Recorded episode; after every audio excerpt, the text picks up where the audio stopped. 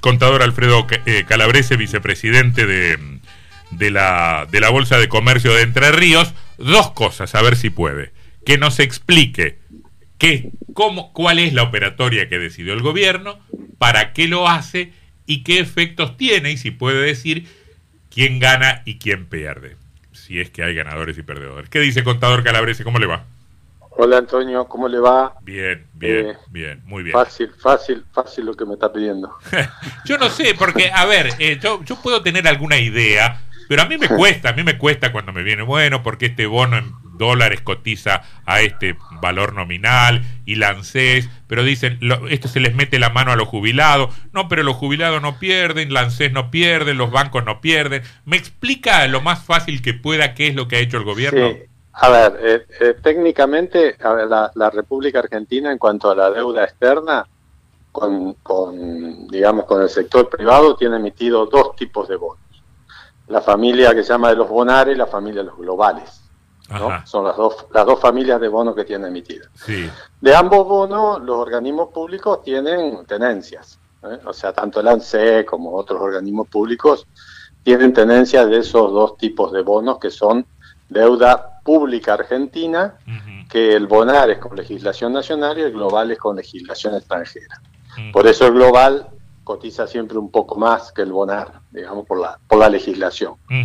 Entonces, ¿qué es lo que le está diciendo el gobierno ahora? Esos bonos se pagan en dólares, por supuesto, ¿no? A su vencimiento. Sí. Eh, ¿Qué le está diciendo el, bono, el gobierno? Bueno, los globales, que son los legislación extranjera, se los voy a canjear por títulos en pesos duales. Que duales significa que ajustan por ser o por eh, evaluación de tipo de cambio oficial, lo que sea mayor. Entonces ahí le está diciendo, eso es lo que canjeo, devuélvame los globales y le vamos a dar este tipo de bonos duales que son en pesos y, eh, y los bonares le está diciendo, bueno, esto le vamos a pedir que los vendan en el mercado con medio de licitaciones que van a hacer de acá a cuatro meses y el dinero que obtengan de esa venta, el 30% se lo quedan ustedes y el 70% me tienen que suscribir más títulos duales, títulos en pesos duales. O sea, que el primer objetivo que tiene esta medida es que el gobierno no sabe cómo va a cubrir su déficit financiero de acá a cuatro meses. entonces, de esta manera los obliga a esos eh, organismos a, deshacerse de sus bonares para transformar, que son en dólares, ¿no? que van a cobrar en algún momento en dólares, para transformarlo en títulos que le van a pagar en pesos en el 2036.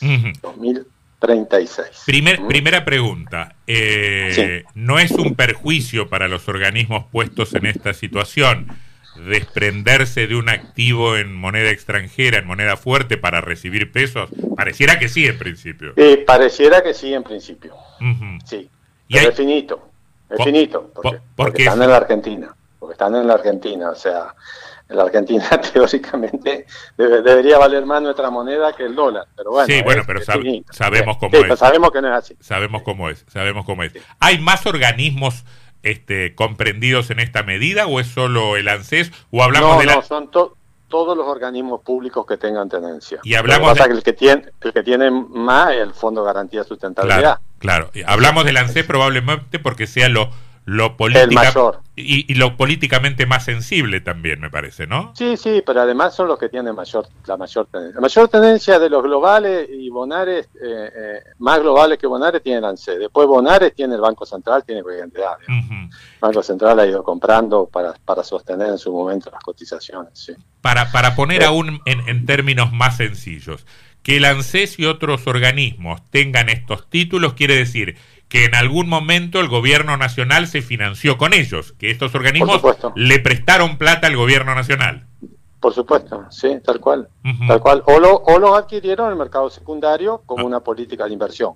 Ajá. O sea, que en algún momento capaz que lo emitieron hace 10 años los bonos y ellos lo compraron hace 5 en el mercado secundario, en la bolsa, como una alternativa de inversión en moneda dura. Eh, ¿Y a cuánto se podrán vender esos bonos en dólares? Se, venden a precio de mercado. Sí, hoy, eh, a ver, después de esta medida, por ejemplo, el global ayer bajó un 5% en dólares y el bonar también un 5% en dólares. Son bonos que están cotizando entre 24 y 28 dólares. Ajá. Cada bono de 100 dólares claro. nominal. 24 28% de su valor nominal, digamos. Exactamente. contador, lo que no sabemos es a cuánto dinero lo compró Lances en este caso para ver si está ganando o perdiendo. Claro, bueno, eso no se sabe. No, y tampoco se sabe los términos del canje. O sea, se sabe que lo van a canjear, pero no saben cuántos eh, bonos duales, por ejemplo, le van a dar por los globales. Si le van a tomar los nominales, si le van a tomar el valor de cotización. Cada canje que se hace de estos bonos tiene una, una fórmula o un procedimiento especial. Nosotros ya estamos acostumbrados, tenemos canje todos los meses hoy en este país. Claro. Eh, eh, y cada canje tiene una fórmula en cuanto a cómo se lo toman al, al, valor del bono que uno entrega y a qué valor le dan el valor del bono que se le están entregando, digamos. Ahora, Ahí puede aparecer alguna diferencia, yo no, eso no lo conocemos. Usted dice, tenemos canje todos los meses porque el gobierno se está endeudando en pesos a cortísimo plazo. Eh, ayer hubo un canje, por ejemplo, de todas los, las obligaciones que vencían hoy el lunes del gobierno, las canjeó por o sea, hace canje voluntario. Este es un canje obligatorio. Este es un canje forzoso, claro. Claro, este es un canje forzoso. Ahora, canje voluntario, el gobierno le diría que todos los meses hace dos, todos los meses, que está roleando la deuda la deuda interna que tiene con lo con el mercado interno en pesos, que ese es el otro problema que tiene. El problema es que el sector privado, que tiene más o menos el 20, el 30% de la deuda interna de los bonos emitidos en pesos, no le está roleando más allá de las pasos. Claro, claro. Y, además creo que a una tasa creciente a medida que transcurre ah, sí, el tiempo. Ayer, ayer fue al 120, sí, sí, al 120 efectivo. Contador, ¿y tuvo en este contexto tan bursátil, tan movido, tuvo algún impacto la, la caída de bancos en Estados Unidos, el caso del Credit Suisse? Eh, la, a ver, la caída, el problema de los bancos de Estados Unidos, en principio todas esas cosas generan lo que nosotros llamábamos eh, riesgos sistémicos globales, con una aversión al riesgo muy alta, y eso por supuesto que golpea un poco en, las cotizaciones bursátiles. Pero eh, es, un, es un hecho que, eh, que en realidad la situación del sistema financiero argentino está un poquito lejana de esa realidad. Mm. Entonces, primero porque estamos totalmente desacoplados al mundo, segundo que la las características de nuestros bancos son diferentes a lo que le ocurre a esos bancos mm. que, que, que, se, que los vulnera un poco el aumento de la inflación y de la tasa, pues imagina que aumentaron la, tasa de 1 a 5, nosotros la tasa pasa del 20 al 80, así de, de tres días, o sea que acá los bancos están muy acostumbrados a la tasa variable. Bueno, pero la Reserva Federal acaba de anunciar un nuevo incremento de tasas después del lío de, de, de del 0,25. Claro, claro, claro. Porque el problema, es, porque el problema en una proporción muy distinta de la nuestra, claro, sigue siendo la inflación. Por supuesto, sí, tal cual. El problema madre es la inflación, como acá. Tal cual. Eh, ahora, usted mencionaba recién, volviendo a lo anterior, el tema de los bonos duales. Ese es un enorme negocio para el que lo tiene, ¿no? Porque es un, es un seguro de cambio. ¿Qué, es más Es una cobertura. ¿Qué, es más cobertura amplia. ¿La inflación o la devaluación? Bueno, en cualquier caso, yo voy a hacer una buena diferencia si tengo ese bono. Eh, está, está cubierto ante cualquiera de esos dos riesgos. O sea, no, no está cubierto ante el riesgo tasa eh, ni ante el riesgo brecha, por supuesto. Pero ante el riesgo inflación y ante el riesgo de evaluación, sí, por supuesto que es una, es una inversión. Eh, y la, y la, la ventaja que le dan, que yo creo que va a salir otra, otra resolución adicional, o sea, la ventaja que le dan es que a los, a los organismos que canjeen le permiten evaluar esos bonos duales a valor técnico, no a valor de cotización. Claro. Normalmente los valores de cotización son menores a los técnicos. Claro, claro, claro. Más un bono que al 2036. ¿Valor técnico qué es? ¿Valor nominal? El valor técnico es el nominal, exacto. O sea, el de emisión más los intereses corridos. Claro. Sería. Claro. El valor de cotización es lo que vale el mercado. No sé, o sea, a ver, un valor de emisión más interés corrido hoy de un bonar debe ser 100 dólares. El valor de mercado 28. A ver, eh, a ver, contador Calabrese, si, si, si yo le digo, hay dos alternativas para mirar el tema de, del ANSES en particular. Alternativa A, le vuelven a meter la mano a los jubilados. Alternativa B, no pasa nada, no hay riesgo, porque de acuerdo con la explicación que, usted nos da, o que dan algunos economistas, eh, en general eh, está protegido ese nivel de inversión o ese ahorro. ¿Por cuál de las dos se inclina? No, no, sin lugar a dudas por la segunda. Lo que pasa es que lo que pasa es que, que, en realidad acá el problema es que, eh, que es un, tema del gobierno y lo está haciendo partícipe en parte de, es como que hay un incremento del riesgo eh, en cuanto al, tipo de moneda, porque a ver, el emisor es exactamente el mismo, acá el emisor es el Estado Nacional. El Estado Nacional, claro. Claro, que emitía deuda, eh, deuda en dólares y ahora le está emitiendo deuda en pesos ajustada por inflación o por devaluación. O sea, riesgo emisor, el mismo. Acá lo que cambia es el riesgo moneda y en eso, bueno, no sé, ahí, bueno, hay, hay visiones que, que en este país normalmente la, la inflación lo, en el mediano y largo plazo lo iguala al dólar. Pero bueno.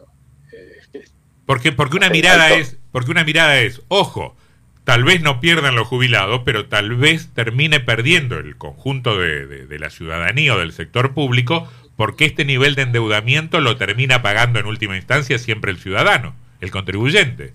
Claro, lo termina pagando el conjunto, mientras que acá se lo están. Y la otra cuestión es que, bueno, que estos bonos que estamos, por eso, hay que ver cómo es la relación del canje. Porque, a ver, estamos hablando, por ejemplo, un, global, un PONAR 2030. El PONAR 30 está emitido en dólares, hoy cotiza 24 dólares y teóricamente en el 2030 le van a pagar 100 dólares. Claro, claro. Entonces eso tiene una tasa interna de retorno altísima. Hay que aguantarlos un poquito. Claro, ahora, si contra eso le dicen, bueno, contra estos 24 dólares te lo convierto en peso y esto te doy unos bonos en peso, y ahí ya cambia un poco el tema, porque me está obligando a malvenderlo.